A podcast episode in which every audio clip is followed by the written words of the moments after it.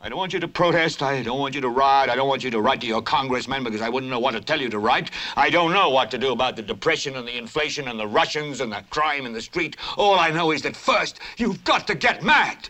You've got to say, I'm a human being. God damn it. My life has value.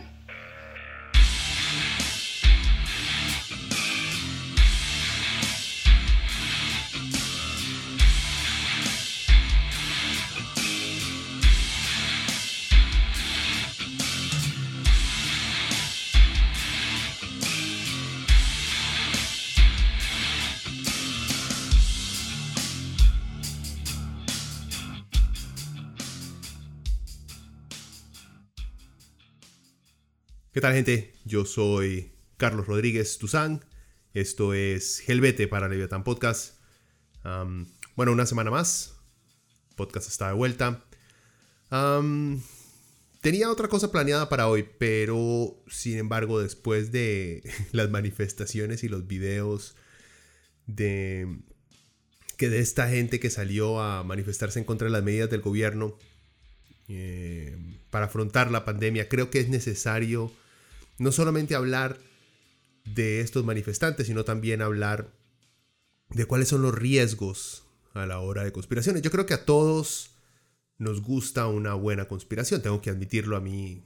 Siempre me ha llamado la atención estas grandes conspiraciones sobre los Illuminati, sobre los gobiernos ocultando sus secretos con respecto a alienígenas, intercambios este, científicos y de tecnología entre gobiernos y entes extraterrestres siempre me han llamado la atención.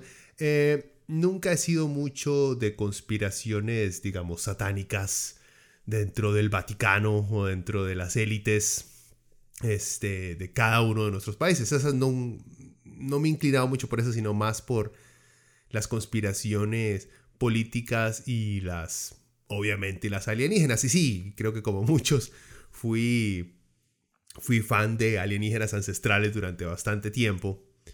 Pero siempre viéndolo desde el punto de vista de tomándolo de una manera entretenida.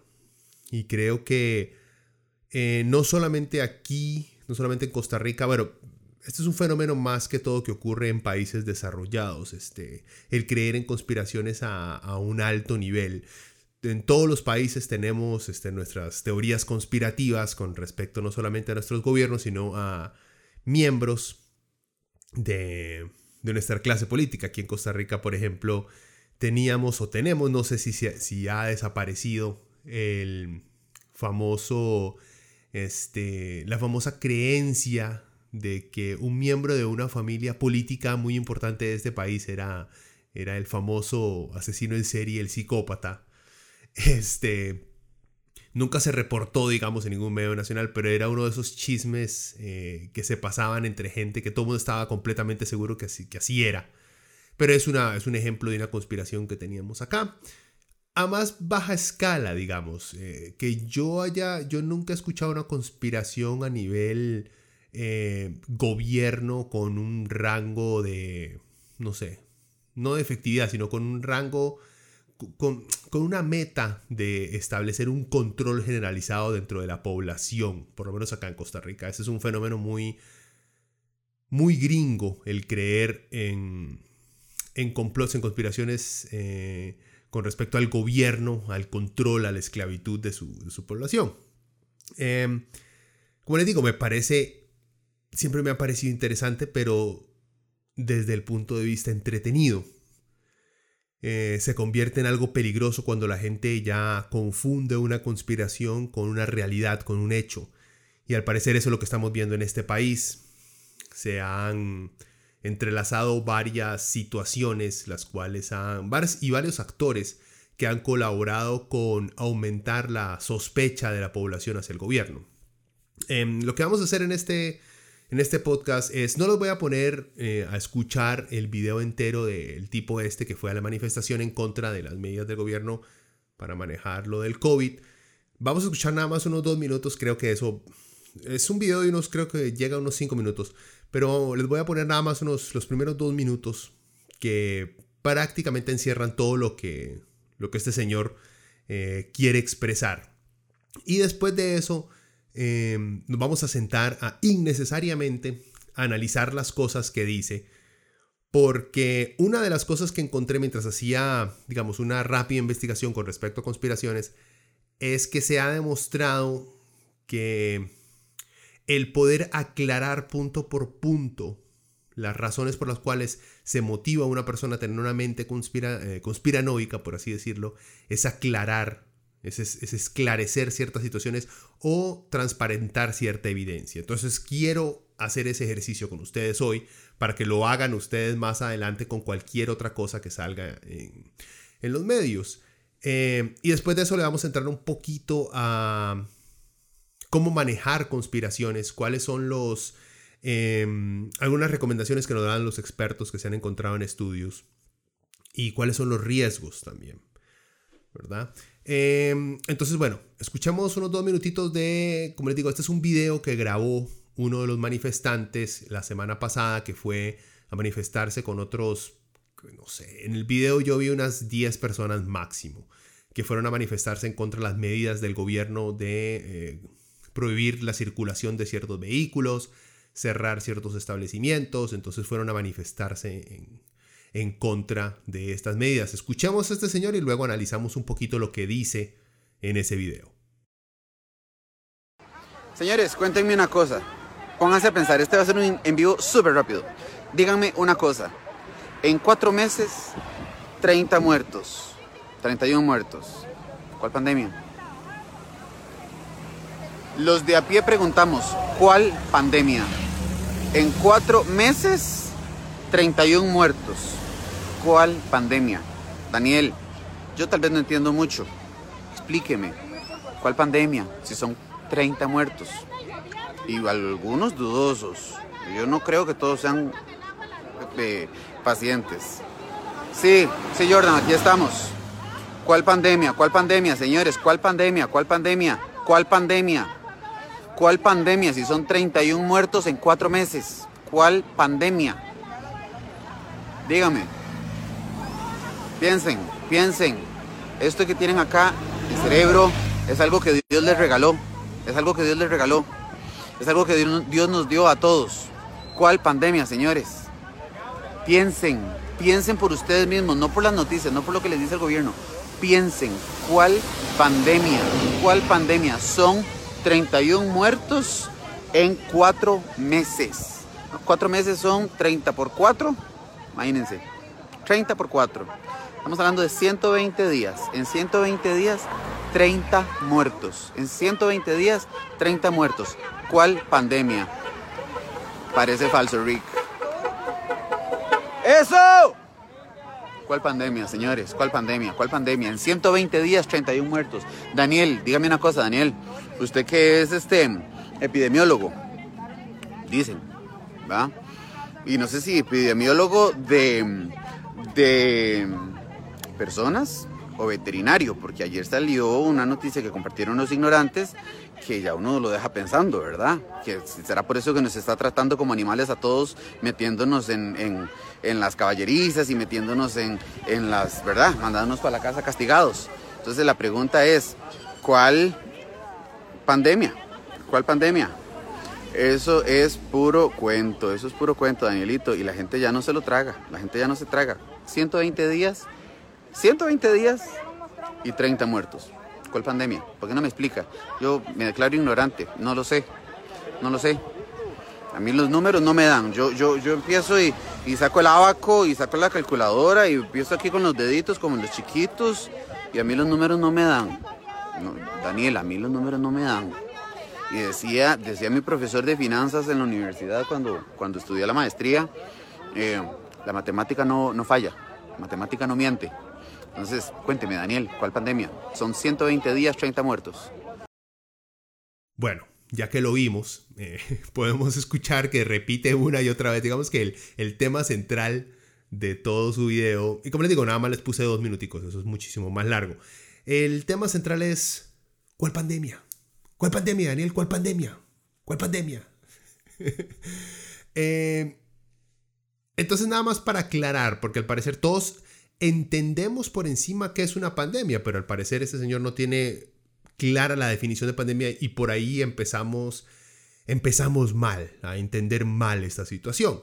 Eh, según la Real Academia de la Lengua Española, una pandemia es una enfermedad epidémica. La epidémica es una enfermedad que se propaga durante algún tiempo por un país, eh, acometiendo simultáneamente a un gran número de personas. Entonces, una pandemia es la enfermedad epidémica que se extiende a muchos países o que ataca a casi todos los individuos de una localidad o región. Y la Organización Mundial de la Salud lo define más sencillo para que entendamos. Se llama pandemia la propagación mundial de una nueva enfermedad. Y bueno, la definición que da la OMS es la que se aplica en la mayoría de instituciones nacionales e internacionales. ¿Esto qué quiere decir? Bueno, gente, que una pandemia es una enfermedad que se esparce por países. Y ya, así de sencillo. Este, este señor cree que una pandemia se mide con los números de muertos. Y está completamente equivocado. Ahora vayamos a eh, quienes han declarado esto como pandemia para que vean que no es solamente una ocurrencia de nuestro Ministerio de Salud. Yo sé que para algunos de ustedes es redundante, pero para muchos existen muchas dudas con respecto a esta pandemia. Creo que son cosas básicas que muchos medios a veces mm, omiten por creer que la gente debe saber o ya debería saber. Hay veces que no se sabe. Bueno, pero ¿qué, qué, qué instituciones han declarado al COVID-19 como una pandemia? Bueno, está la OMS, la Organización Mundial de la Salud, la OPS, la Organización Panamericana de la Salud, la Cruz Roja Internacional, Médicos Sin Fronteras, Ministerio de Salud de Costa Rica, como creo que el 90% de los ministerios de salud de países alrededor del mundo y también, por si acaso, pongamos ahí al Colegio de Microbiólogos de Costa Rica. Todos ellos han declarado que esto es una pandemia, han reconocido que el COVID-19 es una pandemia. Como les digo, una pandemia no se califica por la cantidad de muertos, sino por la cantidad de contagios alrededor del mundo. Ahorita vamos a ver los datos nada más. Estoy grabando esto un domingo, entonces vamos a ver los datos globales que llevamos hasta hoy con respecto a eh, cantidad de contagios y número de muertos en el mundo y en Costa Rica. Empezamos por Costa Rica. Tenemos confirmado 10.551 casos, como les digo, hasta hoy domingo, y 54 muertos solamente en Costa Rica. En el mundo tenemos, eh, en total son 603.000 muertes. O sea, ya pasamos el medio millón. Se han recuperado 8 millones de personas. Eh, y hay 14.394.000 casos de COVID en el mundo. Estados Unidos lleva la delantera en cantidad de muertes, ya tiene 142.600 muertos Estados Unidos, con 3.834.000 casos. Después de Estados Unidos sigue Brasil con 79.533 muertos. Entonces, como les digo, solamente viendo esos números, podemos ver que no solamente hay una pandemia por la cantidad de casos alrededor del mundo, como les digo, son 14 millones de casos alrededor del mundo, sino que los muertos ya sobrepasaron el medio millón. Y está, aquí no dice, pero veo a todo país importante, creo que solamente hay un par de islitas que se han salvado del contagio del COVID-19. Entonces nada más para aclarar, ¿cuál pandemia? ¿Cuál pandemia? ¿Cuál pandemia? El COVID-19. Esa es la pandemia. Ahí están los números. Y los numeritos que él hace con su abaco mental, según él, este, no tiene nada que ver con la cantidad de muertos, sino con los contagios. Bueno, eh, entremos en el análisis del video. El MAE dice, eh, hay una parte donde el MAE llega y dice que el cerebro es algo que Dios les regaló, o nos regaló a todos. Bueno, ahí nadie le cuente al MAE que no fue así, ¿verdad? que, es que el cerebro es producción de la evolución, de esa selección de especies y características que nos ayudaron a sobrevivir. Creo que ese concepto no se le aplica mucho a este mob. no creo que el MAE honestamente haya sido, o me cuesta mucho creer que haya sido uno de los espermatozoides más rápidos a la hora de, fecundarse. bueno, de, entrada, vemos en el video que este MAE no es de los conspiranoicos que cree que el virus es producto de Bill Gates o de un grupo de hombres malvados que tienen un plan de control global. No, el MAE es de los conspiranoicos que no cree que existe una pandemia, que no existe el peligro que los médicos y expertos nos vienen diciendo. O sea, negando de entrada la existencia del peligro. Eh, supongo que así, gracias a esto, el MAE puede justificar su irresponsabilidad, ¿verdad? Andar en la calle sin tapabocas, en un grupo de gente. Vean, así como el MAE se toma la libertad de expresar su ignorancia en este video, pues así vamos a analizar lo que nos presenta el video porque también él tiene su, libertad y nosotros tenemos la nuestra. Entonces, para responderle nuevamente, porque hace la pregunta muchas veces, ¿cuál pandemia? COVID-19. Y cuando hace referencia al tiempo que llevamos, porque él también menciona que yo no sé qué definición tiene el de pandemia para empezar, pero según él, que es un experto, al parecer, a él no le cuadran los números, ¿verdad? Y hace referencia al tiempo que llevamos y la cantidad de muertos, como les dije, eso también dice que no entiende, porque una pandemia no tiene un tiempo determinado en el que deba matar a cierta cantidad de personas o contaminar a cierta cantidad de personas para ser considerada una pandemia. Por ejemplo, la pandemia de la gripe española duró un año y mató a 50 millones de personas aproximadamente. Y la pandemia de gripe A, H1N1, duró 19 meses y se estima que mató alrededor de 280 mil personas en todo el mundo. Ya el COVID superó eso, por cierto. Por lo que entiendo, todos esos, digamos, por lo que entiendo de esos dos ejemplos, comprendemos por qué las autoridades de salud están diciendo que, esta pandemia comenzará a disminuir su impacto el próximo año, dándole alrededor de un año de, contagio, digamos, masivo y de, lo más peligroso, aunque puede ser más. Acuérdense que el H1N1 fue 19 meses, ¿verdad? Puede llegar hasta dos años, si es que tenemos suerte. Eh, Luego habla de que no está seguro, también lo menciona ahí, que el, ministro de Salud sea epidemiólogo. Porque en un programa de opinión libertario, en su página de Facebook, eh, sacó una nota poniendo en duda las calificaciones de Daniel Salas. Ahí lo menciona este tipo, dice que el programa se llama Los Ignorantes. Obvio que los MAE le pusieron ese nombre al programa por hacérselos muy inteligentes y sarcásticos. El problema es que el nombre los describe tan pero tan bien que es súper meta la vara. O sea, ser ignorantes y hacer un programa sobre ser ignorantes es súper meta. en fin. Lo que dicen esos ignorantes es que Salas quiere tratar a la gente como animales porque Salas es graduado de maestría de epidemiología aplicada en las ciencias de la salud, que imparte el posgrado regional en ciencias veterinarias tropicales. Entonces ellos resaltan lo de veterinarias tropicales. Lo cual no lo convierte al MAE en veterinario sino que él es un experto en enfermedades no solo de humanos, eh, pero como médico su énfasis es en enfermedades de humanos y zoonosis, que enfermedades que se transmiten entre humanos y animales. Bueno, los ignorantes tratan de confundir a su audiencia con una pésima analogía sembrando la duda de las capacidades de Salas. Y obvio, este Mae del video no logró comprender que esos ignorantes estaban tratando de hacérselo graciosos y lo tomó como si Salas fuera prácticamente un veterinario, ¿verdad? Sí, esa es su capacidad analítica. Es que el MAE estudió finanzas. o sea, el MAE tiene una maestría en finanzas. Eso dice él, ¿verdad? Sí, a perro. Vean, gente, el hecho de haber ido a la universidad no significa que alguien sea inteligente. Solo que ha tenido la oportunidad de entrenarse en una profesión.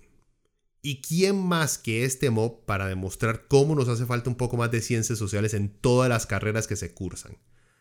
Para ver si acaso logramos sensibilizar un poquito más a la gente, carajo. Después, ¿qué más dice en el video?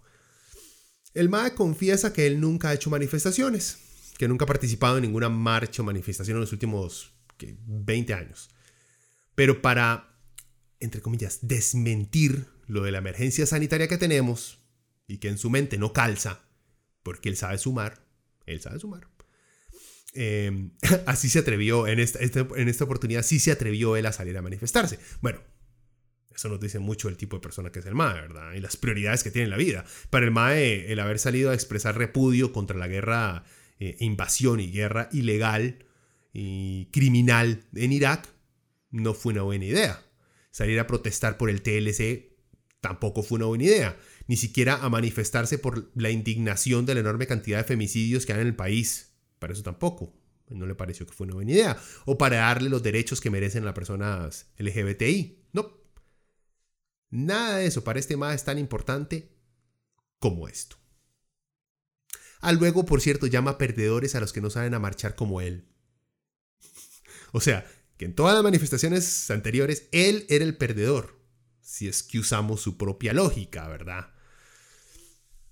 Vean, el MAE se queja porque dice que no los van a dejar libres, que no los van a dejar ser libres, que nos están quitando nuestras libertades, porque las medidas de cuarentena nos están robando esas preciadas libertades que tenemos.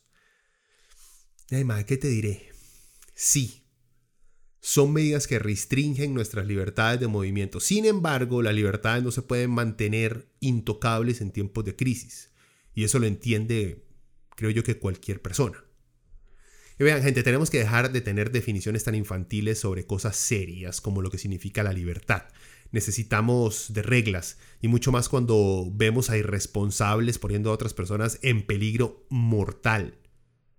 Solo porque el MAE está aburrido de estar encerrado. Si por lo menos la manifestación fuera de trabajadores que tienen meses de no recibir salarios o de funcionarios del Estado que están viendo cómo se les quiere rebajar sus sueldos, entonces uno podría tener mucha más empatía y estaría dispuesto, no sé, tal vez a apoyarlo. Pero el MAE no dijo nada de su estado económico, así que no creo que sea esa una motivación para él. Como les dije al principio, el MAE por dicha clara que el virus es real, pero la pandemia, dice él, es mentira nuevamente porque a él los números no le calzan. Yo no sé qué putas números él está sumando. O no tiene Google, no sé. Bueno, en ese caso habría que ver qué números. Digamos, sería un ejercicio muy interesante el sentarse con el MA a ver qué números son los que él está sumando y él está restando. ¿Ah? Y qué números él, él, él, que estudió finanzas, qué números él considera como adecuados para declarar una pandemia o si es que acaso conoce el significado de una pandemia. Creo que le estamos pidiendo mucho al MAE, ¿verdad? Pues cierto, el MAE también ahí hace una mención graciosa eh, sobre este meme, que dice, parece falso, Rick. vean, esto es una práctica muy común de la derecha. Yo sé, vean, no solamente por decir la derecha, última, hoy en día eh, la cultura del meme se ha, se ha se ha filtrado en absolutamente todo lo que hacemos. Pero la derecha tiende mucho a refugiar su ideología en memes. No tanto a decirlo de frente, sino a utilizar mucho la burla para establecer los aspectos más básicos de su ideología. En este caso, el MAE por lo menos no lo hace solo por joder. Por lo menos, digamos, no solamente puso un meme en una página, en una red social y ya, no, por lo menos salió y dio la cara. Ahora sabemos a quién estaríamos contratando si nos llega a una entrevista de trabajo. Y como todo buen troll este mae, ahí menciona, detesta que lo troleen por redes sociales. Es un snowflake, el mae. esto lo ve uno una y otra vez. Y repito, esto lo más seguro pasa con la izquierda, pero en este momento no, no se me ocurre ni un solo ejemplo de alguien de izquierda llorando de una manera tan pública. Eh, pero lo hacen mucho. Ellos son troles que se la pasan poniendo comentarios extreme, insultantes en videos de YouTube, en, posts de Facebook de otra gente. Y cuando les hacen lo mismo a ellos es cuando empiezan a llorar. Y entonces sacan esta, esta defensa psicológica de que uno tenía cuando uno era niño de no importa lo que me digas porque todo me rebota y se te pega a ti. O sea, entonces usan la misma, misma psicología, ¿verdad? O sea, diciendo, a mí no me molesta que los troles me estén troleando por internet. Más, si lo estás diciendo es porque te llega y te duele. Y no tiene nada de malo. O sea, más, uno, honestamente, si uno se sienta, cualquier persona racional, normal, estable, se sienta a leer comentarios negativos con respecto a su persona, gente, les va a afectar. Yo no sé por qué tienen que pretender ser este carajillo de 8 años haciéndose el fuerte cuando está a punto de llorar enfrente de todo el mundo. Seamos más serios. Bueno, no salió ahí en el video y no se ve en el video, pero obviamente en redes sociales la gente se puso a trabajar para encontrar a la madre. Lo encontraron. Yo no voy a decir el nombre del mae, ahí lo verán ustedes, porque mi idea no es este, expose him o avergonzarlo personalmente. No, es reflexionar un poco de lo que ha hecho este tipo. Y bueno, ahí en redes sociales nos dimos cuenta que el MAE, por cierto, es apoya a Trump fuertemente, ¿verdad? Latino que apoya a Trump. Por cierto, yo creo que también lo vieron porque el mismo día, yo los vi el mismo día. Hay otro video que se grabó, como les digo, ese mismo día. Y, si ven el video de este mob, ahí podrán ver y hasta escuchar en el fondo a la otra tipa grabando su video, una colombiana grabando su video. No vamos a analizar ese otro video, porque esa pobre doña no necesita que nos burlemos de ella, sino que le paguemos la terapia que necesita para volver a la realidad. Aparte de esa manifestación y conspiración que tiene esa doña, eh, yo no sé qué más tendrá en la pobre cabeza. Ya. Bueno, resulta que esta otra tipa, si, vieron en Costa Rica hoy salió hace poco, esa misma tipa quemando una rata muerta como un ritual semi-espiritista, simbólico, digamos, que las ratas son todos los enemigos del hermoso Donald Trump. O sea, la doña obviamente tiene serios, serios problemas psicológicos, entonces pobrecilla. Dejémosla, dejémosla ser. Ese otro madre por lo menos no parece que tiene problemas este, psiquiátricos. Entonces dejemos, dejémosla a ella de lado. Pero qué raro, ¿verdad? Los dos apoyan a Trump y los dos creen en, en que lo de la pandemia es mentira. Que solo para controlarlos. Qué raro. Pero bueno, pongámonos un poquito serios. Primero, aclaremos algo. Porque bueno, ya sabemos, esta gente fue allá a manifestarse no porque dicen que el virus no existe. Bueno, la, tipa no, no me sorprendería que, que crea que más bien fueron alienígenas, este, grises los que crearon ese virus para destruir a Donald Trump y esos grises claramente y obviamente son comunistas. No me extrañaría para nada que la madre pensara eso. Es una madre que hace videos quemando ratas, o sea, gente. Pero por lo menos los demás vemos que son derechistas, em, apoya, que apoyan a Donald Trump, eh, al parecer son católicos o cristianos, eh, tienen esa línea ideológica similar los que están ahí.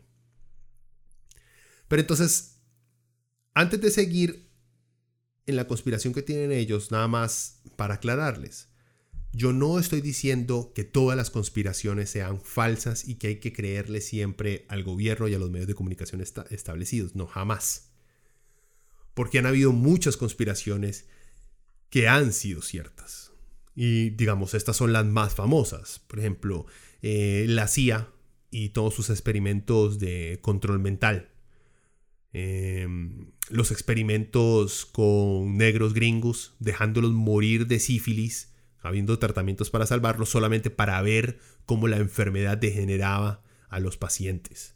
O sea, es, también es otra conspiración de los doctores y cierta parte del gobierno gringo. Eh, otra más, la CIA apoyando vendedores de droga eh, para poder, no vendedores, carteles de droga, para poder hacer plata por debajo del Congreso gringo y así poder auspiciar guerras por debajo de la mesa. Eso también se ha demostrado que es cierto. Vean lo de Irán, Irán contra, por ejemplo y la CIA apoyando golpes de Estado alrededor del mundo. Irán, Chile, todo Centroamérica, los contras, eh, Cuba, o sea, gente, hay, o sea, y, todos son verídicos, o sea, las conspiraciones sí ocurren. No es un fenómeno eh, simplemente de un par de locos que creen alienígenas. No, no, no. Sí hay conspiraciones que son llevadas a cabo por gobiernos o por entes dentro del gobierno. Yo no estoy diciendo que no existan esas conspiraciones, lo que pasa es que hay unas claramente que son un idiotez. Lo que quiero decir es que el sospechar de gobiernos o entidades dedicadas al secretismo y al espionaje, en ese caso, por ejemplo, la CIA, no es malo esa sospecha. Pero eso no significa que todo sea una conspiración tampoco, gente.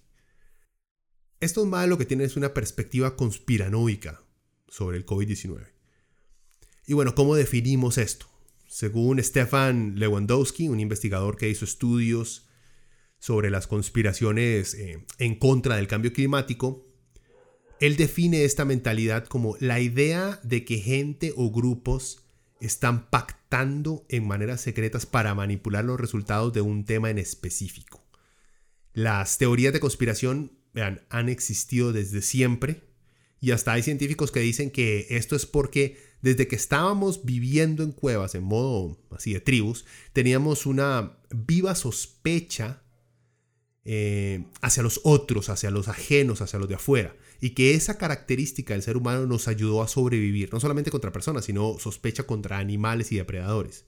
Pero que hoy en día se ha, se ha distorsionado ese instinto por, por desconfiar del extraño y se ha convertido en una desconfianza general por cosas que no podemos controlar.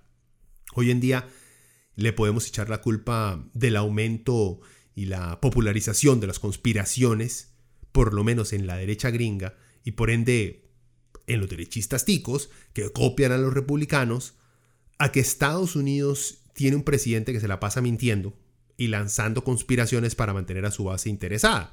Eh, me refiero obviamente a Donald Trump, que por ejemplo ha dicho que el papá de Ted Cruz, otro republicano ahí, podría estar o pudo haber estado involucrado en la muerte de John F. Kennedy. O sea, el mal lo dijo así en televisión. Acuérdese que el MAE estuvo también detrás de la conspiración de que Obama había nacido en Kenia y no en Hawái para que el MAE no pueda lanzar, para que el MAE tenga que dejar el poder porque solamente un gringo puede ser presidente, ¿verdad? Cosa que también es falso. El MAE mostró su, su fucking partida de nacimiento y aún así no fue suficiente para Trump y para toda la gente que lo odiaba. Qué raro, ¿verdad? Que los gringos no puedan aceptar que su presidente negro haya nacido en Estados Unidos. Parece extraño. Eh, ¿Qué más conspiraciones ha tirado Trump? De que las caravanas de inmigrantes que van a Estados Unidos son auspiciadas por el Partido Demócrata y George Soros. Vean, gente, a mí me tiene podrido esta mierda de que a los libertarios, por lo menos, les ha dado por echarle la culpa de todo a George Soros. Eh, es un financista multimillonario gringo que según la derecha gringa está metido en todo. Él es, el, él es el centro de todo lo malo que ocurre en el mundo. O sea, es es cansado. Y nada es cierto. Un par de cosas sobre el MAE son ciertas. Pero todas estas conspiraciones que van, o sea, eh, todo. Que movimiento feminista en Estados Unidos, George Soros. Que Black Lives Matter, George Soros. Que el Partido Demócrata, George Soros. Que el Partido Comunista, George Soros. Que China Popular quiere conquistar el mundo, George Soros. Que se me murió mi perro, George Soros. Todo es Soros. O sea, es, gente enferma. Ya. Bueno, ¿qué más? ¿Qué más ha tirado Trump? Eh, el MAE tiene una práctica de aceptar de una manera muy tácita la conspiración esta de QAnon. Eh, la conspiración de QAnon básicamente es de que Trump es súper bueno y está ahí en el poder para exponer una red de pedofilia de los demócratas y de otros eh, grandes este, financieros y exponer su pedofilia. Esa es la teoría de QAnon. Y el MAE retuitea mensajes de este tipo de gente a cada rato. Nunca lo ha dicho en serio, pero siempre lo ha expuesto como para... Es como un guiño del ojo a sus seguidores. Y lo último fue que el MAE anda impulsando una conspiración de, del Obama Gate. Que, eh, que, cuando le preguntaron qué era el MAE ni siquiera fue capaz de describir cuál había sido el crimen que Obama había cometido en este famoso Obama Gate. Ustedes saben cómo es Trump de redundante, ¿verdad? Es un crimen, es un crimen muy grande, es el crimen más grande del mundo, de la historia de la humanidad. ¿Cuál es? Eh, eh, todo el mundo lo sabe, todo el mundo lo sabe, todo el mundo lo debería saber y, es muy importante. Bueno, gente, chao. Así es como el MAE maneja las conspiraciones. Y hay gente tan idiota que, ne se lo traga, ¿verdad? No hay otra forma como describirlo. Pero en fin, yo creo es, es algo muy, digamos, es muy interesante y yo creo que es algo que vemos mucho en, por ejemplo, en este tipo del video y en otros conspiranoicos, es la seguridad eh, con que, que ellos creen que tienen la razón y los demás no, que ellos son los únicos y un grupo muy reducido son los únicos que entienden lo que de verdad está pasando y los demás no. Y hay muchas explicaciones del por qué esto pasa. Pero antes de entrar a datos científicos, una especulación que tengo yo es simplemente porque esa es, digamos, porque esa conspiración les ratifica su visión del mundo. Les dice que no están equivocados de cómo ver al mundo. Eh, que es más bien todo el mundo a su alrededor los que se equivocan. Por lo tanto, las decisiones ideológicas y políticas que ellos han tomado los conspiranoicos son las correctas, porque ellos sí son iluminados. Y por eso no tienen que cuestionar esas alianzas políticas o religiosas que han hecho y en las cuales han invertido tanto tiempo, porque prefieren crear conspiraciones para aferrarse a esas otras decisiones más importantes que han hecho en su vida que tener que enfrentar el tal vez esté equivocado con mi ideología o con mi religión desde la base. Pero digamos, es psicología de caja sería lo que les estoy dando. Veamos a ver eh, datos sacados por Scientific America, una revista en línea que pueden buscar.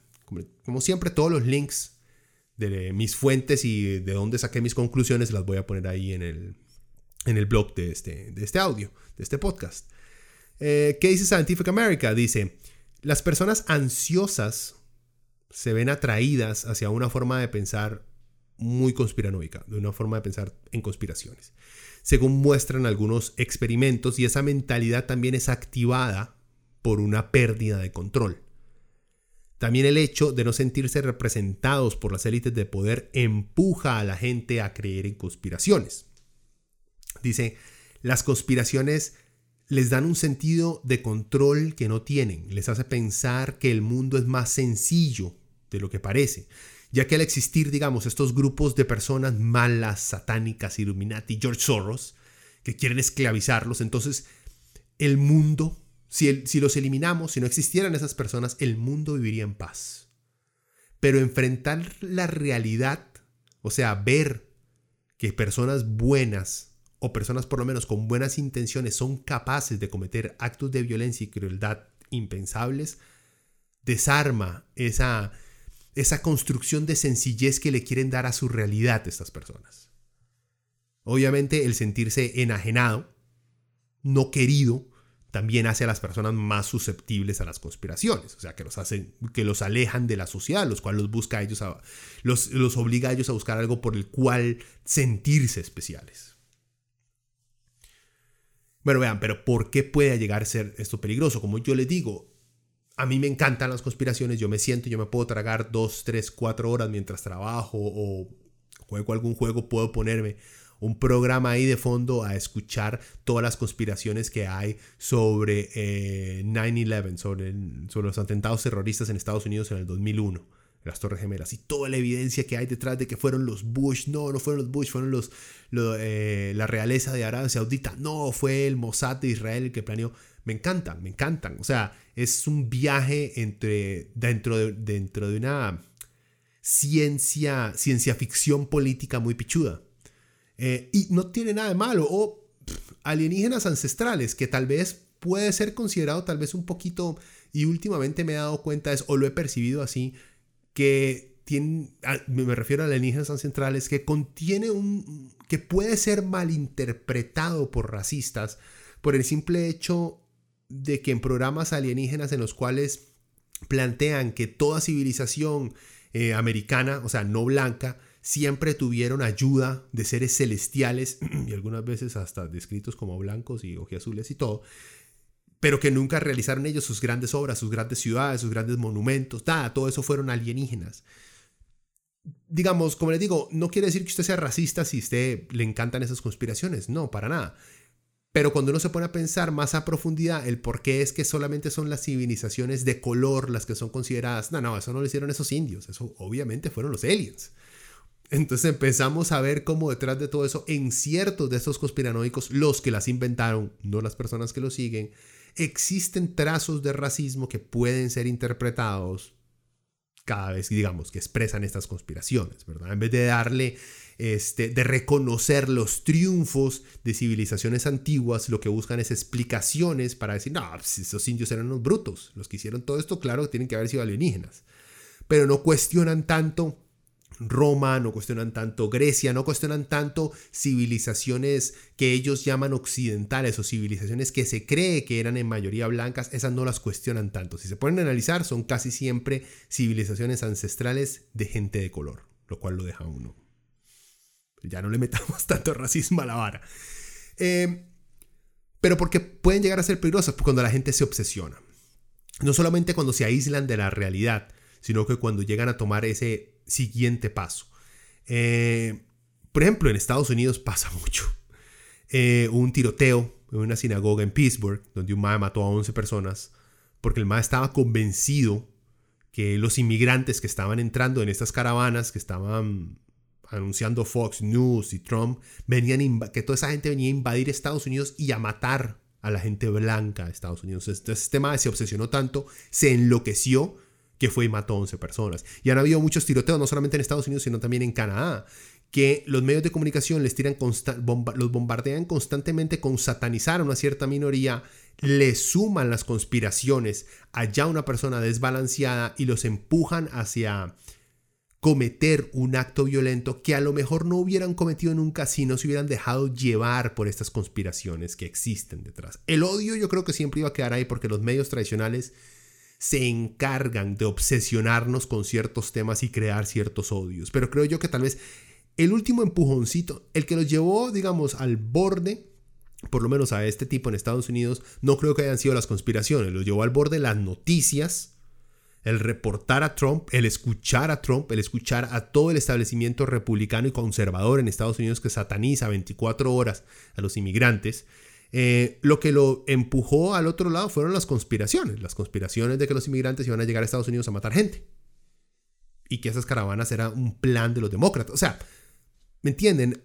Eso tiende a convertirse en Costa Rica por dicha no hemos tenido todavía este fenómeno de tiroteos de locos que agarran un arma y empiezan a volar plomo en, un mall por dicha esperemos que nunca pase sin embargo ese es el último ejemplo de lo peligroso que puede llegar a ser una, una conspiración pero ese es el digamos el, el final lo más el último nivel de peligro para un conspiranoico eh, aparte de eso también está su una que los más se desligan de la realidad y prefieren creer en las conspiraciones que en creer en, en verdades que tienen enfrente. Se los pongo así.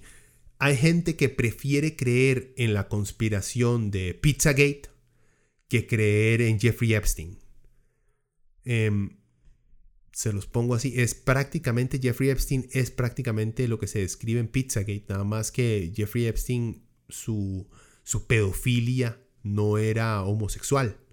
En cambio, en Pizzagate lo que pone son niños varones que están siendo explotados por demócratas. O sea, en Pizzagate tiene un tono claramente político, mientras que Epstein era amigo de demócratas, de republicanos, de gente independiente, de todo mundo, de científicos, de artistas, de todo mundo. O sea, el MAE tenía una verdadera red de pedofilia en Estados Unidos indignante, pero mucha gente prefiere creer en Pizzagate porque es una conspiración. Que creer en Entonces ahí es cuando empezamos ya a ver cómo afecta la realidad, cuando la gente no, puede, no es capaz de ver los crímenes que tiene enfrente por estar buscando conspiraciones a su alrededor. Y conspiraciones partidistas también, ese es otro problema, ¿verdad? Em, bueno, en, en, el caso de este tipo y los que fueron ahí y un montón de y en este y también hay mucha gente de izquierda que está metida en conspiraciones en contra de de COVID y las medidas del gobierno, hay mucha gente de izquierda, y la vengo mencionando varias veces, gente como Dagmar Facio, que se la pasa poniendo publicaciones en contra de las medidas del gobierno y cuestionando la veracidad de las tácticas para mantener a la gente a salvo, cuestionando el uso de mascarilla, cuestionando el distanciamiento, cuestionando medidas básicas para la protección de gente y ahí ah, entonces le metemos, tenemos la, la, derecha extrema que creen estas conspiraciones de que todo es una forma de quitarnos el control porque los comunistas y porque George Soros, le sumamos la izquierda que este, cree que todo esto es un complot capitalista para que las farmacéuticas se llenen de plata, no sé cómo putas, pero bueno, y sumémosle los anti-vaxxers que en su mayoría también son de izquierda, gente de plata que no cree que las vacunas sean algo positivo para sus niños. O sea, todo este invento de que de autismo y todo esto, cosas que han sido científicamente demostradas que no es cierto, pero se unen todas dentro de, digamos, dentro de esta bola sumamente radioactiva. Y al menos en este caso podemos ver lo peligroso que es una pandemia, un grupo de, aunque sea 10 personas, eh, acuérdense, por ejemplo, en Corea del Sur, el paciente 31, una mujer que no quiso hacerse la prueba del COVID-19 al principio y continuó su vida normal atendiendo lugares llenos de gente, llegó a expandir y ella sola... Eh, según expertos, se cree que llegó a contagiar, eh, llegó a esparcir el, virus de una manera que ya había disminuido a cifras eh, muy, muy bajas. Ella llegó, solamente ella, creo que una semana o algo así, que anduvo dando vueltas, llegó a contagiar a miles de personas en Corea del Sur y a restablecer todavía un brote, una alzada en el brote gigantesco solamente porque no le dio la gana irse a, irse a chequear y entrar a un hospital para que, se para que se le tratara, ¿verdad? Esta gente es igual a eso, al paciente 31 en Corea. Son un riesgo para todos. ¿Ok? Eh, imagínenselo así. Eh, si yo le doy a usted una bolsa con 100 confites y uno de esos 100 confites está lleno de cianuro, pero usted no sabe cuál es, obviamente, ¿verdad? Eh, o sea, si usted o alguien más se come el cianuro, se muere. Yo le llego y le digo, vea, ma, aquí está esta bolsa, 100 confites, adentro hay uno de cianuro. Yo le voy a pagar a usted un millón de dólares para repartirlos. Obvio, usted tiene que comerse uno y repartir todos los demás. Y le doy un millón de dólares. ¿Ustedes lo harían? No. Yo creo que no. Bueno, la persona que diga que sí tiene serios problemas. Un millón de dólares es un millón de dólares. Pero no estamos hablando... La analogía es que no solamente usted va a poner su vida en riesgo, sino que está poniendo la vida en riesgo de alguien más, solamente por, por su irresponsabilidad. Como le digo, sería muy diferente si esos manifestantes estuvieran hablando de que tienen hambre, de que no tienen plata. Sería muy, muy diferente el cómo los vemos, pero los que, los que estaban ahí en esa manifestación este fin de semana no estaban ahí porque estaban desempleados y no tenían plata, no. Estaban ahí por razones políticas. Bueno, pero ¿cómo, cómo combatir a los, a los conspiranoicos? Antes se creía que el tratar de educar a esta gente con datos y evidencias no servía, porque de por sí los más ya piensan que hay fuerzas poderosas detrás de toda la información que sale, así que nunca iban a creerle a esas fuentes eh, que ellos, digamos, pueden usar de referencia eh, y que en este momento les estaban diciendo, no, vean, digamos, si un CNN es el que produce las noticias, pero luego CNN trata de educar a la gente, va a costar mucho que la gente, que los conspiranoicos dejen de creer en esa conspiración, si es esa misma fuente a la que siempre han desconfiado. Y lo que se creía era más bien que los maes que los conspiranoicos reforzaban sus creencias conspiranoicas cuando se les trataba de dar datos específicos con respecto a lo que los maes estaban hablando. Esto ha sido por dicha desmentido. Un estudio reciente demostró que entre más evidencia detallada se le daba a cada uno de los puntos, digamos, dentro de la conspiración, estos maes como que se aburrían de la conspiración. Claro, ese, ese estilo tiene que ser aclarando las inconsistencias, sino atacando la ideología y la visión de mundo de los sujetos que sostienen esas conspiraciones. O sea, eh, a estos maes, a estos conspiranoicos que están en contra de que esta pandemia no existe. Eh, yo aquí lo he mencionado muchas veces, pero lo ideal no sería sacarle el, ah, eso es porque usted es libertario, ah, eso es porque usted es de derecha. No, así no los vamos a lograr. Este, no vamos a lograr aclarar las dudas que tiene y sacarlos de esa conspiración. No sería ir punto por punto. Vea, una si es una pandemia, porque esta es la definición de pandemia y esto es lo que está pasando. Por ende, usted que dice que sacó su abaco, uno más uno da dos. Entonces, si es una pandemia, atacando sus puntos, no atacando su ideología, ni hablando lo insoportable que era el mal, lo ridículo que se veía y que es un idiota. O sea, hay otras teorías con respecto a avergonzar a la gente, sí existen, pero en este caso, digamos, en este estudio de Scientific America dice que entrarle, atacar los detalles, cada uno de los detalles dentro de la conspiración es lo que va a ayudar a sacar a mucha de esa gente de esas conspiraciones. También se han hecho experimentos en los cuales eh, si se le ayuda a la gente a aprender a pensar de manera más analítica, algunas este, conspiraciones llegan a perder por completo su encanto. Em, algunas maneras para contrarrestar o para pensar un poco más si una conspiración tiene sentido o no, es hacer, digamos, las siguientes preguntas. ¿Cuál es la evidencia? ¿Cuál es la fuente de esa evidencia? ¿Y cuál es la razón que vincula la evidencia con la conspiración? Entonces ellos ponen el siguiente ejemplo. Eh, si llega su mamá y le dice, ma, usted tiene las uñas amarillas porque siempre se acuesta muy tarde. Di, no hay que creerle a menos que su mamá sea doctora. en este caso, solo un experto en el ámbito de la salud debería estar dándole explicaciones de este tipo. ¿Sí me explico? Y esto pasa mucho en gente no tan sofisticada a la hora de usar Internet o gente que ideológicamente está buscando eso. Me refiero a páginas como, por ejemplo, gente que odia el régimen de Chávez y de Maduro en Venezuela. Entonces su fuente de información es maduradas.com. O sea, ¿qué tan serio puede ser? O el Panamá Post más. O sea, vieron la basura que es. O sea, mi punto es, existen críticas reales. Las fuentes importan y mucho. Que el blog de Pepita Guzmán anunció que en tal parte está... Puede ser un testimonio, pero necesitamos que alguien con credibilidad nos verifique las cosas.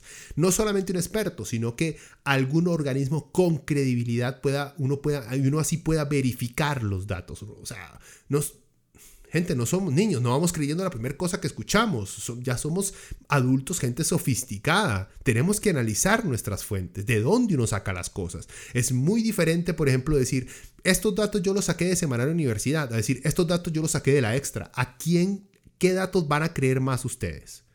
Semanario, obviamente. Y así se debía hacer con todo. Bueno, seguimos. También hay que ver, también explican ellos en Scientific America, que hay que ver las inconsistencias y hasta contradicciones que existen dentro de los conspiranoicos. Por ejemplo, eh, el MA de este video dice que no hay pandemia. ¿Cuál pandemia? que él lo ha descifrado pero al mismo tiempo admite que sí existe una enfermedad, o sea, sí existe una enfermedad alrededor del mundo, pero no hay pandemia. Esas ambas declaraciones no pueden ser ciertas al mismo tiempo, porque si existe esta misma enfermedad alrededor del mundo es porque hay una pandemia. Ya, es una inconsistencia, es, es una redundancia, es una falsedad, se contradicen ellos mismos. Y está, digamos, como les dije también, y está la siempre confiable forma de burlarnos de los conspiranoicos, como han hecho muchos en redes sociales desde que este MAE puso el video. Pero ¿qué dicen los expertos, como les había dicho, sobre la burla o el avergonzar a la gente? Ya hablamos de que habla, eh, especificando cada, hablando de cada uno de los puntos dentro de su conspiración. Otra cosa que ustedes se pueden dar cuenta, la gente que habla, que está obsesionada, que cree fielmente en las conspiraciones, se sabe los datos de memoria y los recita uno tras otro, bla, bla, bla, bla, casi como una ametralladora, rápido, rápido, rápido, y los menciona uno y uno y otro, que llegan a, se puede decir, agobiarlo a uno. La mejor forma de hacerlo, según estas recomendaciones, es entrarle uno por uno es que Black Lives Matter es una exposición auspiciada por George Soros y entonces lo que quieren hacer es un toque. ¿Cómo sabe usted que son auspiciados por George Soros? Y entonces ahí sacan, ah, es que un más subió un video a TikTok donde le dio clic y entonces lo llevó a una página que dice que ellos este, están aislados. Yo no sé, ¿quién putas es un más en TikTok que le dio clic a una página? O sea, gente, por Dios. ¿Me entienden? O sea, enfocarse en cada punto. Si nada de eso ha funcionado, si todo eso se ha intentado y no ha funcionado, entonces sí dicen, que el burlarse de los conspiranoicos puede servir. Ok, pero que no lo diga yo, sino no es tanto burlarse, sino avergonzar más que todo. Eh, la doctora Jennifer Jacket, autora del libro Is Shame Necessary, es la vergüenza necesaria, en español, dice, como, hemos recurrido a la culpa como la herramienta principal para comprometernos con muchos problemas ambientales y sociales a gran escala, hemos terminado eclipsando la vergüenza en el proceso, pero hay resultados positivos demostrables de avergonzar que la sociedad encontraría aceptable y necesitamos pensar en lo que constituye un uso aceptable e inaceptable porque la vergüenza es una herramienta a nuestra disposición. Ya que habla también sobre la posibilidad de avergonzar a grupos y a individuos y que una buena regla es siempre apuntar a avergonzar a grupos, a menos que a quien se quiera avergonzar sean individuos con mucho poder, y que hay que saber cuando se está pasando de la línea de lo tolerable. Un buen ejemplo de, de usar el, avergonzar a la gente en una escala casi que graciosa.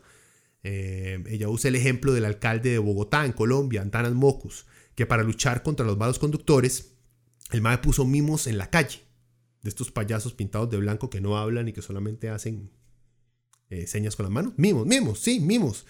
eh, bueno, los puso en las calles y estos maes, estos mismos se burlaban de los malos conductores y hasta repartían thumbs up y thumbs down a los buenos y a los malos conductores.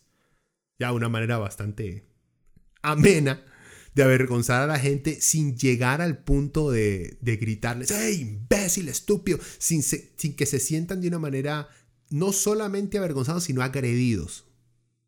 ¿Ya? Ese es, digamos, el punto que ella quiere hacernos entender, que en el cual podemos manejar el avergonzar a todos estos conspiranoicos.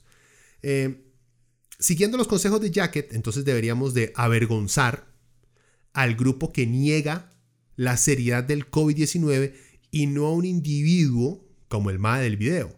Porque es claro que el MAE no es una persona poderosa y burlarse mucho del MAE lo que puede causar es un efecto ahí sí de rebote. Y también nos convierte, gente, nos convierte en una sociedad mierda, en una sociedad cruel.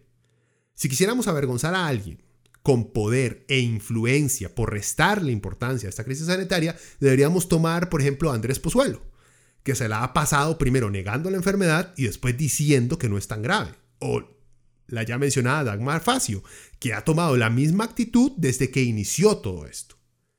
Pero como el único que ha grabado un video haciendo el ridículo y mostrando su enorme ignorancia y arrogancia fue este Mae, entonces se le estamos montando a este pobre Mae. Y así, o sea, en la forma en la que nos estamos burlando el MAE, no lo vamos a lograr, digamos, reincorporar a la sociedad. Pensamos también qué tan crueles estamos siendo. ¿Ok? Este MAE, él de verdad cree eso. Él de verdad cree eso.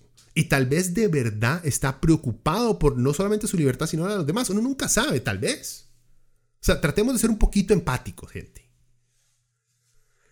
Ah, bueno, también recuerden que hay organizaciones o agrupaciones políticas, eh, aparte de este MAE y de Andrés Pozuelo, que están tratando de minimizar el COVID, o por lo menos tratar de enfocar la respuesta que le está dando este gobierno eh, con todos, em, con toda, de, de unificar las respuestas que está llevando el COVID y hacerlas parecer como medidas autoritarias de control masivo, completamente negativas a la sociedad, con una despreocupación por la sociedad para ganar puntos políticos están haciendo esta alianza. ¿Y de qué estamos hablando? De payasos como la ANFE, esta asociación de libertarios ridícula, eh, el programa este que les hablé, de los ignorantes, o sea, que los más no son más que un tintac libertario conservador. Eh, estos otros más, estudiantes liberales y el siempre oportunista, Juan Diego.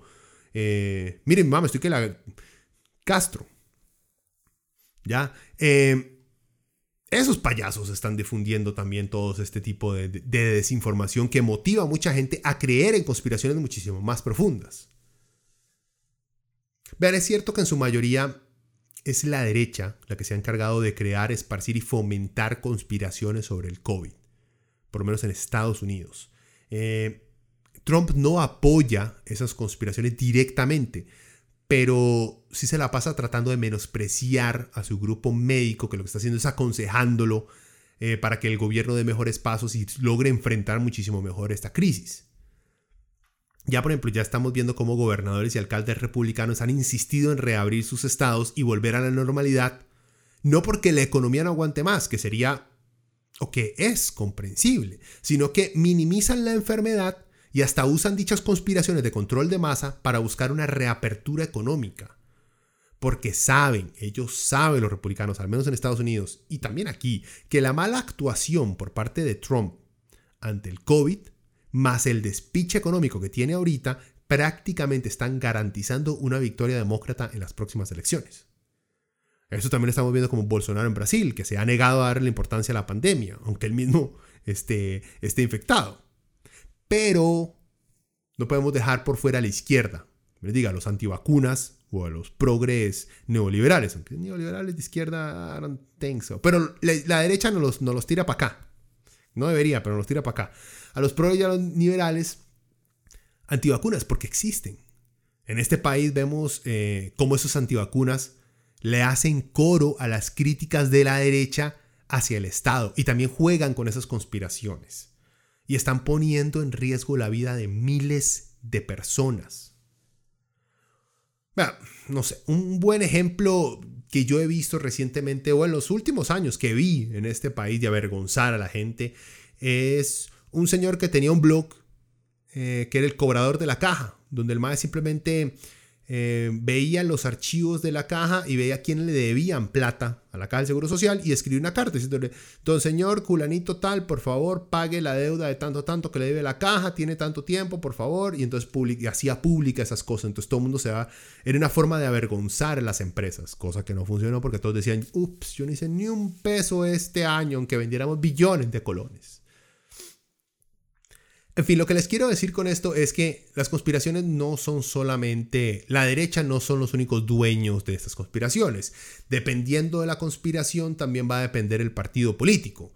Eh, la izquierda por lo menos tiene muchas conspiraciones eh, que se les ha jugado en su contra que, y que han salido siendo reales, como todas las conspiraciones de la CIA en América Latina, que resultaron todas ser reales. Entonces tienden, creo que por eso, porque porque hay gente de izquierda que sabe que hubieron conspiraciones y que sabe el ámbito de realidad dentro del cual pueden operar, que se mantienen dentro de este rango un poquito más aterrizado en sus conspiraciones. Aunque como les digo, lo de antivacunas es un fenómeno de izquierdas, por menos de izquierdas gringas que se nos vinieron bajando por aquí. Mucha, y yo he visto, yo tengo mucha gente de izquierdas en mis redes sociales que son de izquierda a izquierda y que también son antivacunas. O sea, el, el, antivacunismo, tristemente, es un fenómeno de izquierda, gente, y es algo que tenemos que empezar a limpiar.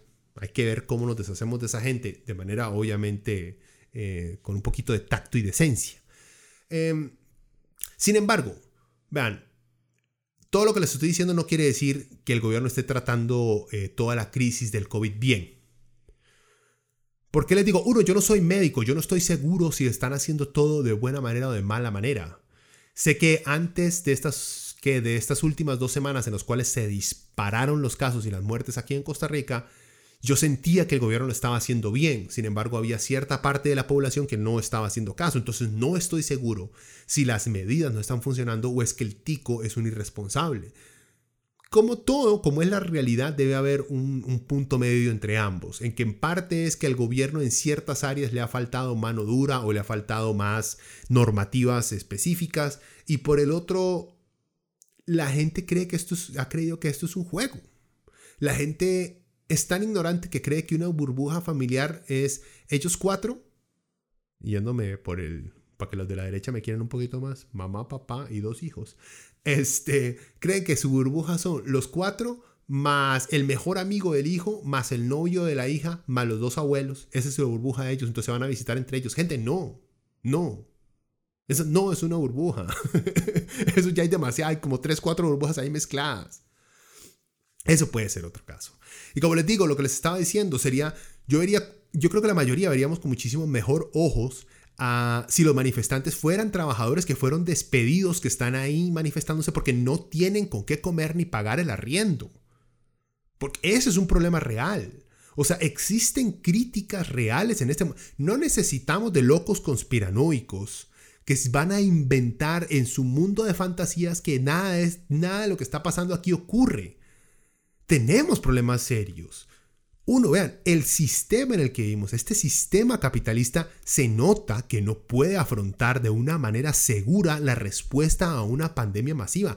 No puede. Vivimos en un sistema en el cual si no se consume, se cae la economía. Necesitamos empezar a repensar esa manera de organizarnos. Pero no lo estamos haciendo. Preferimos inventarnos conspiraciones sobre Bill Gates. Vean, nuestro Estado no está preparado para que el consumo caiga, o sea, para que dejemos de botar plata en idioteces. El Estado no está listo para que eso caiga. Ese es un serio problema. Vean, necesitamos sistemas de ayuda gubernamental que le garantice a quienes pierden su trabajo de que van a ser ayudados, por lo menos con una canasta básica y una vivienda, mientras consiguen trabajo, ¿verdad? Y acá es donde tenemos que ver cosas como la renta básica universal, un cheque que se le da a todos los ciudadanos de un país para que cubran las necesidades básicas. Ese podría ser un remedio. Aquí se está tratando de hacer, digamos, pero ahora en esta, en esta, durante esta emergencia y está durando mucho tiempo en votaciones y completos con los diputados. No, este debería ser una reforma que deberíamos establecer por siempre. A los pobres, a la gente desempleada que reciba siempre un cheque, como ocurre en muchos otros países. También vea, hay que ver cómo hacemos para que las grandes empresas en este país que no pagan impuestos, porque dicen que no tienen ganancias, paguen lo que deben. No solo de ahora en adelante, sino que de manera retroactiva necesitamos crear un fondo nacional con los impuestos que han esquivado, por ejemplo, las zonas francas y las transferencias financieras para emergencias como estas, no solo pandémicas, sino desastres naturales. Hemos tenido la suerte de que los terremotos no nos pegan duro, que los tsunamis tampoco nos llegan, que los huracanes no nos pegan muy duro. Gente, pero eso va a cambiar. Eso no va a ser siempre así. Y necesitamos ir preparando un fondo para afrontar ese tipo de emergencias también. Vean, el PAC quiere salir de esta crisis explotando los empleados públicos y mandando a los chicos a coger café.